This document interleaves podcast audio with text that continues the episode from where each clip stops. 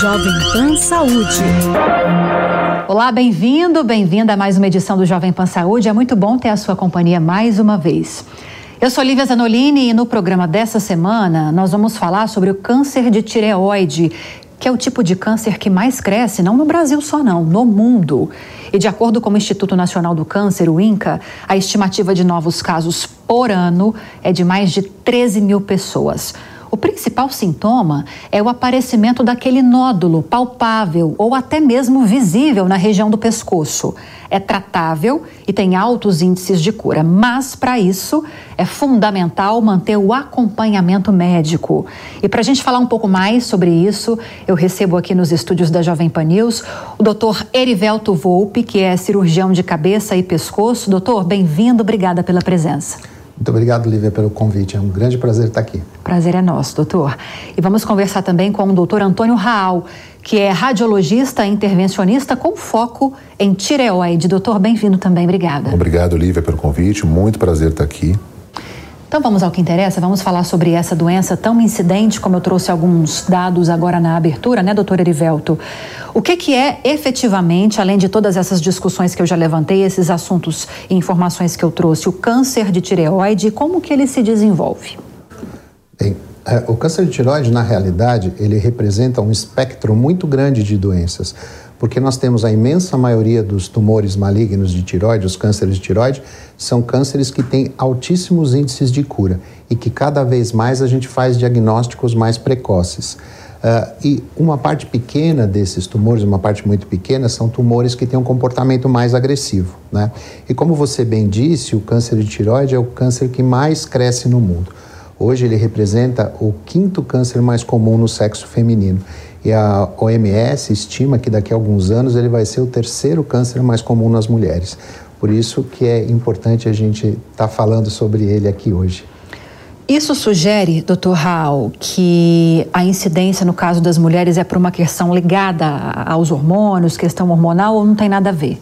Isso é uma boa pergunta, Lívia. É, na verdade, não, não, temos essa resposta claramente. O que nós sabemos é que o câncer de tireoide, ele, ele é prevalente, cada vez mais prevalente, que tem um, um, uma prevalência maior nas mulheres. E nas mulheres, na casa, para você ter uma ideia, nas mulheres na casa dos, dos 40 anos, 45 anos, por exemplo, é, os nódulos de tiroidianos, tiroidianos, de modo geral, eles são muito prevalentes. Então, se eu faço uma, aqui um, um jogo com você, se você pegar mais nove amigas suas que já tenham feito um tração de tireoide, vamos supor que você também já fez tração de tireoide, três de vocês, pelo menos, vão ter algum nódulo na tireoide. Né? Só que a esmagadora maioria desses nódulos são benignos. Sim. Tá?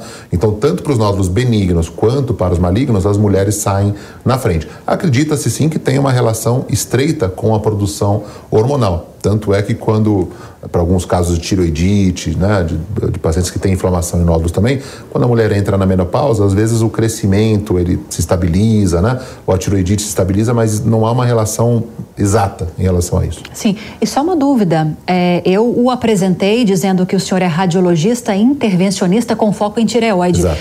É, essa questão do intervencionista que não está muito clara para nós, por favor. Então, é uma boa pergunta mesmo. A, a radiologia intervencionista é uma especialidade é, nova é, comparativamente a outras mais clássicas, por exemplo, como cardiologia, a cirurgia, né, como com cirurgia de cabeça e pescoço, endocrinologia é uma, é uma especialidade nova e que tem uma, uma, íntima relação com o desenvolvimento das técnicas de imagem, tá?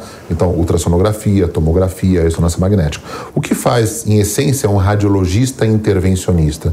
Nós fazemos procedimentos que são necessariamente guiados por imagem, quer dizer, os nossos olhos são as imagens. Então, é, o que nos faz enxergar um nódulo, uma coleção, né, um abscesso, uma lesão-alvo, é um ultrassom, é uma tomografia, é uma ressonância magnética, é uma fusão de imagens de ultrassom com ressonância, né? É, então, é isso que nós fazemos. Por exemplo, biópsias, né? Então, biópsia de tireoide. Hoje nós fazemos a biópsia de tireoide uh, com ultrassom, a agulha vai precisamente dentro do nódulo. Cada vez mais nós fazemos de nódulos menores, 3 milímetros, 4 milímetros, com essa precisão da ultrassonografia. Antigamente não se conseguia fazer isso. Muitas vezes fazia a punção pela palpação. O médico palpava e ia com a agulha ali no local. Então, hoje, Extremamente doloroso, né? Exatamente. O meu foco é nesses tratamentos, né? De tanto biópsia de tireoide quanto terapias ablativas de tireoide, né? Ah, e o meu foco realmente é em tireoide. Eu faço os outros procedimentos percutâneos também, biópsia pulmonar, de fígado, de rim, ah, mas 90% da minha atividade hoje é em tireoide, é dedicada às doenças da tireoide. Só para a gente fechar essa parte sobre o fato de a doença ser mais incidente no grupo de mulheres, eu tenho algumas informações para compartilhar aqui com quem está nos acompanhando. Esse tipo de tumor endocrinológico afeta cinco vezes, como disseram os doutores, mais as mulheres do que os homens. E pela recente estimativa brasileira, é o terceiro tumor mais frequente em mulheres na região sudeste e na região nordeste, sem considerar o câncer de pele, não melanoma. Agora, voltando para a questão das causas, doutor. É, existe uma causa principal é o fator genético? Não é o fator genético? São fatores externos? O que, que leva alguém a desenvolver o câncer de tireoide, doutor Erivelto? Você sabe, Lívia, que essa é uma pergunta que eu ouço há mais de 30 anos no meu consultório, pelo menos umas duas vezes por semana. E essa é uma pergunta que angustia muito nós médicos também, porque hoje nós não temos uma causa específica, diferente de outros tipos de tumores que estão relacionados a mal a, a hábitos de vida, né? Então, cigarro, bebidas alcoólicas, exposição excessiva a agentes imunodepressores. Hoje nós temos alguns tumores que está muito bem estabelecida a relação causa-efeito. O câncer de tiroide ainda é um mistério. O câncer de tiroide ele tem algumas características, né, que ele é um, um, um tumor de pacientes mais jovens.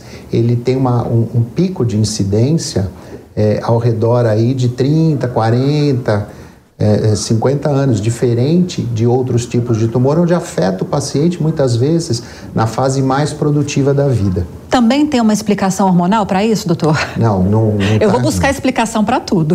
Claro. É, mas infelizmente a gente não tem uma, uma, uma é, uma causa específica para isso. Existem algumas coisas que são importantes, por exemplo, hoje se acredita muito na genética. Então, se você tem um paciente com câncer de tiroide na sua família, isso é um fator importante caso haja o aparecimento de um nódulo. A idade também é, como eu disse para você. E existe uma coisa que é muito estudada hoje em dia, que parece que está relacionado, que é uma coisa que nós chamamos de disruptores endócrinos. E o que são esses disruptores? São substâncias que nós temos contato no nosso dia a dia durante longos períodos. Né? Então, por exemplo, alguns, algumas substâncias presentes na água, alguns, é, é, alguns é, produtos conservantes, tudo isso, até mesmo alguns aerosóis, tudo isso é muito estudado hoje em dia porque parece, não está nada estabelecido ainda, mas parece que essas substâncias, quando você é exposto durante algum um longo período, isso parece favorecer. Mas infelizmente hoje a gente não consegue dizer, olha, o câncer de tiroide está relacionado a isso. Existem alguns outros fatores, como exposição à, à, radiação, pacientes que foram submetidos a tratamento por radioterapia na região do pescoço e outras causas, mas isso na prática é um número muito pequeno dos pacientes. Então, a gente ainda tem muito para pesquisar sobre isso. É, sobre essa questão da alimentação, embora não seja algo que seja comprovado, doutor, é, é vale para qualquer situação manter uma alimentação o mais saudável possível, né? Na dúvida se isso seria uma causa consistente ou não, vamos comer bem. Seria Sim, isso. Perfeito, exatamente isso. Bons hábitos de vida sempre vale vão nos tudo, né? ajudar. Né? Exatamente. Doutor, há um desafio. A gente está em todas as plataformas possíveis, né? A Jovem Pan, rádio, TV, internet. Então, quando a gente fala do nódulo na tireoide, vai ser fácil mostrar para quem está nos vendo. Mas para quem está apenas nos ouvindo, dá para explicar mais ou menos a região do pescoço que fica? Sim, sim uma boa pergunta, Lívia. É, então, a, a, tireoide é uma glândula que ela fica aqui, ó. Ela fica exatamente aqui nessa região do pescoço, tá? Imagine uma borboletinha, tá? Então, eu vou desenhar aqui, ó, fazer uma borboletinha. A tireoide ela tem um ladinho, que é o ladinho direito, o ladinho esquerdo, e uma, um corpinho, né, um istmo que liga os dois lobos, tá? Esse, cada lobo tem a porção superior, a porção média e a porção inferior, tá? O nódulo de tireoide, ele pode surgir em qualquer região do parênquima tiroidiano. É importante nós pontuarmos o seguinte, que nós temos dois tipos, basicamente, de alterações na glândula tireoide. Nós podemos ter nódulos, que podem ser benignos, na sua grande maioria, ou malignos, nós podemos ter também doença inflamatória da tireoide, que é são as tiroidites, a tiroidite de Hashimoto, que é uma das mais conhecidas. E nós podemos ter uma combinação, nós podemos ter paciente que tem uma tiroidite, um processo inflamatório, e que tem também nódulos na tireoide. Né? Uh, o, o, que rege basicamente o tratamento desses nódulos, primeiro, é a natureza dos nódulos né? e os, o tamanho dos nódulos. Então, vamos pegar, por exemplo, nódulos benignos, que são os mais comuns. Você que está nos ouvindo aí, você ou tem alguém na família, ou conhece alguém, você já viu ali com o pescoço grande, né, com a bola no pescoço, às vezes até com um desconforto estético bastante importante, né? Então, a boa parte desses nódulos, ou a grande maioria, são nódulos benignos, quer dizer, não são cânceres. São nódulos benignos. Muitas vezes esses pacientes têm a função normal, quer dizer, a tireoide produz o, TSH, o T3 e o T4, que são os hormônios que regem a velocidade de tudo no corpo. Então, a gente até costuma falar que a tireoide é a glândula do equilíbrio, né? É a borboletinha do equilíbrio. Então, se você vai ter uh, uma velocidade, uma taquicardia, uma bradicardia, o ciclo vigília-sono, ganho de peso, perda de peso, concentração, irritabilidade, depressão, é, são esses hormônios tiroidianos que que norteiam isso. Então, é, o ideal é que a tireoide esteja produzindo esses hormônios em um nível normal. Se produz demais é ruim, se produz de menos é ruim. Agora, indo para para os nódulos. Né? Então, é, é, comum, às vezes, esses nódulos muito volumosos, o paciente ter, ter sintomas compressivos, ter percepção de corpo estranho quando engole, vezes vai engolir, ah, estou percebendo que estou com uma bola no pescoço, né? Você sente isso. Às vezes, esses, esses nódulos, eles são tão grandes que eles vão, eles mergulham, eles vão para o mediastino, a gente chama isso de nódulos mergulhantes, eles crescem em direção ao tórax desviam a traqueia, podem dar sintomas respiratórios às vezes, e esses pacientes terem a função normal, quer dizer, apesar de terem esse nódulo, ou esses nódulos, pode ser um bócio, bócio é qualquer aumento da glândula tireoide, tá? Então a glândula está aumentada é bócio. Você pode ter bócios menos importantes e bócios mais importantes, aqueles mais volumosos, né? Então você pode ter esse, esse, esses bócios e ter a função preservada. E aí que entram hoje um, um leque de novas terapias que permitem tratar os nódulos e preservar a porção saudável da glândula. Isso é um, é um campo novo que a gente tem. E a gente também faz isso hoje para um grupo seleto de cânceres. Então você tem a glândula toda preservada e tem um, um câncer, por exemplo, de 9 milímetros, 0,9 centímetros, que está bem localizado na glândula, hoje nós temos ampla literatura no sentido de nós podemos tratar esse nódulo, matar esse nódulo e preservar a glândula, dando assim uma qualidade de vida muito boa para os pacientes, que não precisam fazer reposição hormonal. Em relação aos sintomas, que eu quero focar um pouco mais nisso, doutor Erivelto, é, é, os nódulos, ou o nódulo, como explicou o doutor Raul, ele precede ou precedem esses sintomas, ou o paciente pode começar a sentir que algo está errado antes do nódulo aparecer? Veja, é, é muito interessante a gente entender também que a tireoide pode ter os problemas de disfunção, né, que é o, o hipotiroidismo, que é a doença mais comum da tireoide, e o hipertiroidismo, que é quando a, tiroide funciona muito. E isso é, é, são sintomas que não estão relacionados à presença de nódulos em si. O nódulo, normalmente, ele é assintomático. Tá? O nódulo é, é, ele, é, ele não causa nenhum sintoma específico na imensa maioria das vezes. Existe uma parte pequena dos nódulos que estão relacionados à hiperfunção da tireoide. Mas é, o nódulo só vai dar algum sintoma, primeiro, quando ele cresce muito, conforme o doutor Antônio já explicou muito bem, ou quando esse nódulo ele é maligno e ele sai dos limites da glândula, ele sai de dentro da, da casquinha da tiroide e começa a invadir as estruturas ao lado. Então, por exemplo, uma, uma coisa que pode acontecer com um paciente que tem um nódulo maligno da tiroide é que ele fica rouco. E aí ele tem uma sem dor. Totalmente sem dor. E aí ele tem uma rouquidão é, é, inesperada, que não consegue fazer o diagnóstico e depois, é, é com o, o, a, a, investigação vai se aprofundando, acaba descobrindo o nódulo na tiroide, que é a causa desse tumor. Mas é importante dizer também, Lívia, que isso aí é uma exceção. Hoje em dia, com os avanços nos métodos diagnósticos, a gente consegue surpreender a imensa maioria dos nódulos ainda numa fase assintomática, o que é ótimo, pois permite a realização de tratamentos menos agressivos, mais conservadores, minimamente invasivos, como o doutor Antônio disse bem. Eu quero continuar falando sobre tratamento, mais uma informação para compartilhar com a nossa audiência. São Paulo, gente, é referência mundial em novo tratamento para o câncer de tireoide, sem cicatriz, a ablação de nódulos de tireoide. Quem está mais capacitado nesse caso para falar sobre isso? É claro. são, são, os dois. Os dois? Então, tá então vamos para o doutor Raul, que seria o próximo a falar. Então, tá ótimo, a, gente, então. a, gente, vai falar mais sobre isso também, doutor. A gente volta. Isso, muito, muito, muito legal você colocar isso, Lívia, porque é, antigamente o tratamento clássico para um paciente, para uma paciente que possuía nódulos tiroidianos, era cirurgia. Então, se a paciente tinha, fazia um ultrassom, identificava um nódulo, ou antes até do ultrassom, né, identificava um nódulo, fazia biópsia e se confirmava a malignidade, cirurgia. Paciente com, com aquele nódulo grande, né, conforme eu falei, ou um nódulo que se percebia, fazia punção e era benigno, ou ia para cirurgia direto, quer dizer, o paciente perdia o nódulo, e muitas vezes a glândula toda também tinha que fazer reposição por uma condição benigna, né? É, ou se esperava até esse nódulo crescer numa situação que se tornasse é, mais desconfortável e aí se operava. Né?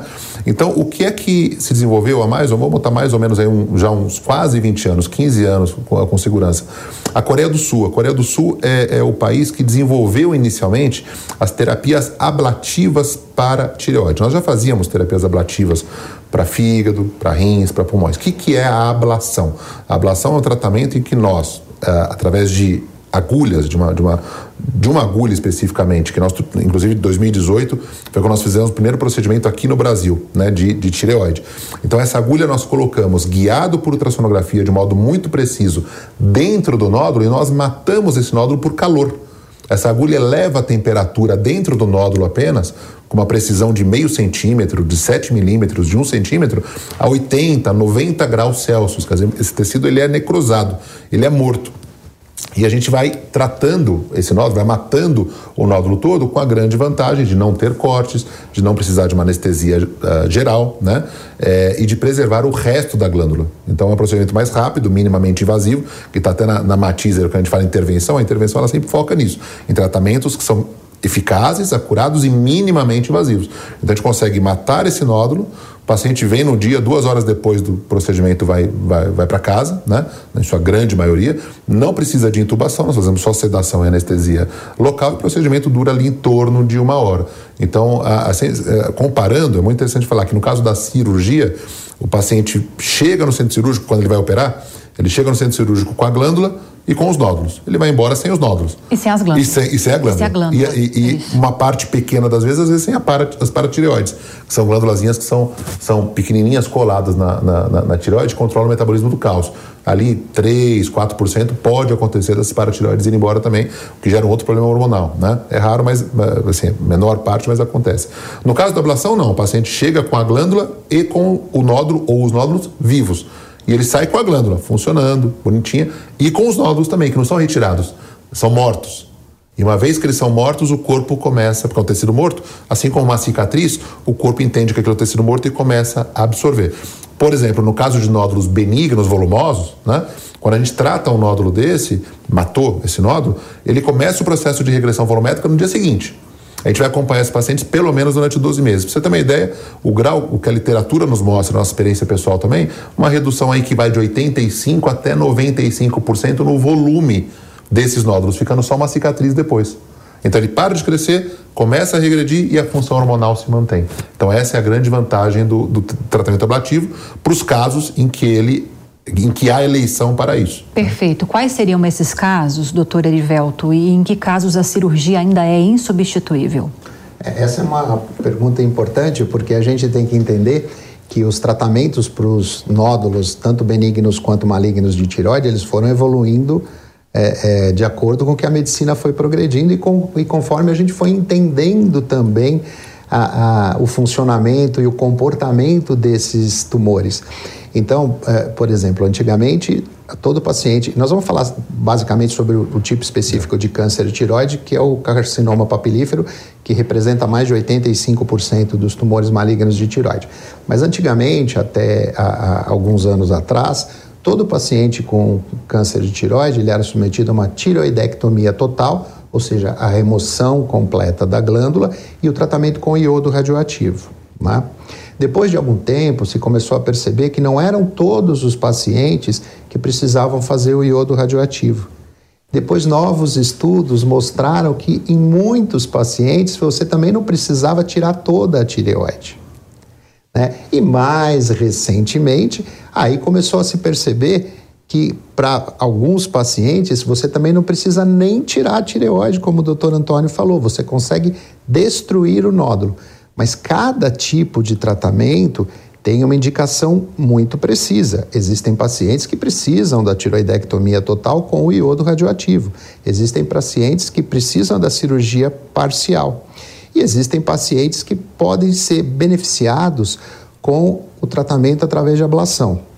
É, o que a gente precisa entender também é que ah, esses tratamentos que são tratamentos menos agressivos, é, eles têm indicações muito específicas, né? Porque a gente sempre, quando faz um novo tratamento, a gente precisa comparar os resultados deste tratamento com o tratamento clássico, que é a tiroidectomia total. Então a gente não pode oferecer para um paciente um tratamento que seja menos efetivo do que o tratamento clássico. Então existem alguns parâmetros e alguns estudos é, de, de longo tempo que mostram para este caso, a cirurgia parcial é tão boa quanto a cirurgia total. Para este caso, a, a, ablação é tão boa quanto a cirurgia total. Então, para estes pacientes, você consegue oferecer uma tiroidectomia parcial ou uma ablação por radiofrequência, porque quando a gente indica estes tratamentos, é, eles vão ter o mesmo resultado do que a, o tratamento convencional. Então, quando que a gente indica? Tamanho do nódulo, localização do nódulo dentro da tiroide, é, é, é algumas características do paciente, paciente, a idade do paciente, a, a, as condições clínicas do paciente e hoje, acima de tudo, né, uh, os novos guidelines, os, os novos consensos né, que vão ser publicados esse ano da Associação Americana de Tiroide, eh, eles são muito eh, eh, importantes porque eles mostram que o paciente tem que estar no centro da decisão. Entendi. Né? O, o, hoje em dia. Ciente de tudo, né? Ciente de tudo. Uhum. Então, hoje em dia, a gente diz: olha, para o seu caso, você pode fazer só este tratamento. Mas para o seu caso, você pode fazer este tratamento, este tratamento e este tratamento cada um com seus prós e seus contras. Então a gente explica para o paciente, não é isso, Sim. Antônio? E aí o paciente fala: puxa, eu prefiro este tratamento. É um menu, né? É. Sim. Entendeu? É feita a cirurgia ou esse procedimento da ablação, doutor? Tem a continuidade do, do tratamento, sim, né? Sim, sim. Que é seria é, de que forma? E isso é, isso é, isso é mandatório. Quer dizer, que a primeira coisa, uma coisa que é importante de nós pontuarmos aqui também, que assim como para a cirurgia, né, que o, o que, que um, bom cirurgião ele, ele, ele precisa fazer para ser um bom cirurgião, para chegar a uma expertise grande. Realmente é, é, formação, estudo, treinamento, né? Então tem um treinamento de, de anos, às vezes de décadas, né, para isso, né? Que o Erivelto é um cirurgião referência. Tem, tem, aí anos, você tem as carinhas de menino, mas ele, mas ele tem, tem décadas aí de, de, de jornada. Dá né? para perceber. Exatamente. Na ablação é, é, a mesma coisa, né? Então imagina que a gente vai colocar uma, um probe, uma agulha, né? Dentro do pescoço, a tireoide ela fica ali do lado da carótida, do lado da jugular, da veia jugular que traz o sangue do cérebro, a carótida leva o sangue para o cérebro, colado nos, nos, nervos que dão a inervação das cordas vocais. Então, o treinamento para que um médico faça uma terapia ablativa é também muito intenso, ele tem que ter um conhecimento grande de imagem, porque os olhos ali no caso, não é igual o cirurgião que abriu ali está olhando, né? Os nossos olhos são ultrassom. Sim. Então você tem que saber botar o ultrassom direitinho e colocar a, a agulha no, no, no, local certinho, né? É, agora, quanto ao segmento, então Sim. fez o procedimento, fez, foi direitinho, foi tudo bem. O que, que nós fazemos normalmente? Segmento com avaliação, novas avaliações com um mês, três meses, seis meses, um ano, depois passa para 18 meses, 24 meses, depois já pode passar de ano em ano de novo, tá? tanto para os nódulos benignos quanto para os nódulos malignos. Essa questão do, da, do tratamento rádio da, da iodo, a radiodo do, não. Do iodo radioativo. Quando nós fazemos, quando nós fazemos a ablação, é, não, nós, não é fazemos é em, nós fazemos em casos em que a radioterapia não é necessária. Ah, sim. Né? Então isso é mandatório, quer dizer, então qual que é o caso, no caso de câncer, qual que é o caso ideal hoje, de acordo com a literatura médica mundial, para nós fazermos ablação. Então, são os cânceres menores, até ali mais ou menos cerca de um centímetro, do tipo carcinoma papilífero. Como é que a gente vai saber que é carcinoma papilífero? Tendo sido feita uma boa punção, a punção aspirativa. Então, é importante também pontuar para o nosso ouvinte que tanto o ultrassom de tireoide quanto a punção aspirativa são procedimentos operador dependente. Depende muito de quem faz. Por exemplo, às vezes chega para mim paciente que fala, doutor, eu tinha uma punção, fiz uma punção e o meu nódulo era benigno. E ele virou maligno, depois fez outra punção que virou maligno. Provavelmente ele já tinha alguma malignidade e não foi amostrada na hora da punção. Eu costumo fazer punção. O que, é o correto da punção? Nós amostrarmos o nódulo todo, a parte de cima, a parte de baixo, a parte do meio, a parte lateral, para ter um bom resultado. Então, quando a gente faz uma punção, vem um carcinoma papilífero de até mais ou menos um centímetro, que está numa boa localização dentro da glândula, o que, que é boa localização? Uma localização que permita ao especialista confeccionar margens porque é igual na cirurgia de câncer, você tem que dar margem. Quando a gente vai tratar o câncer com ablação, a gente queima o nódulo e a gente queima um pouco ao redor, dá uma margem de ali de uns 2 milímetros, às vezes 3 milímetros, que é o quê? É a margem de segurança. Se tiver alguma célulazinha maligna ali ao redor, a gente mata também, tá? Então a gente vai acompanhar, no caso do câncer, um mês, geralmente nesse primeiro controle, a gente vai ter uma área maior ultrassonográfica, diferente do benigno. Por quê? Porque a gente vai ter o nódulo mais a margem. Então vai, se soma tudo. Lá no terceiro mês já volta a ter mais ou menos o, o volume que tinha antes de tratar. Sexto mês já reduz ali 50%, 60%. 12 meses ou some ou fica uma cicatriz. Isso é esperado geralmente. Perfeito. Para a gente fechar, doutor, eu sei que tem tanta coisa para a gente falar é. sobre o tema, mas infelizmente não vai é dar para. Não dá para a gente é. falar sobre tudo. Mas eu acho que o mais importante é deixar claro para quem está acompanhando a gente quais são os primeiros sinais, a questão de identificação de nódulo, que chamam a atenção e o paciente ou ainda que vai virar paciente, pense, a pessoa pense, poxa, preciso procurar um médico um especialista porque pode ser um sinal de câncer de tireoide. O que, é que o senhor destacaria?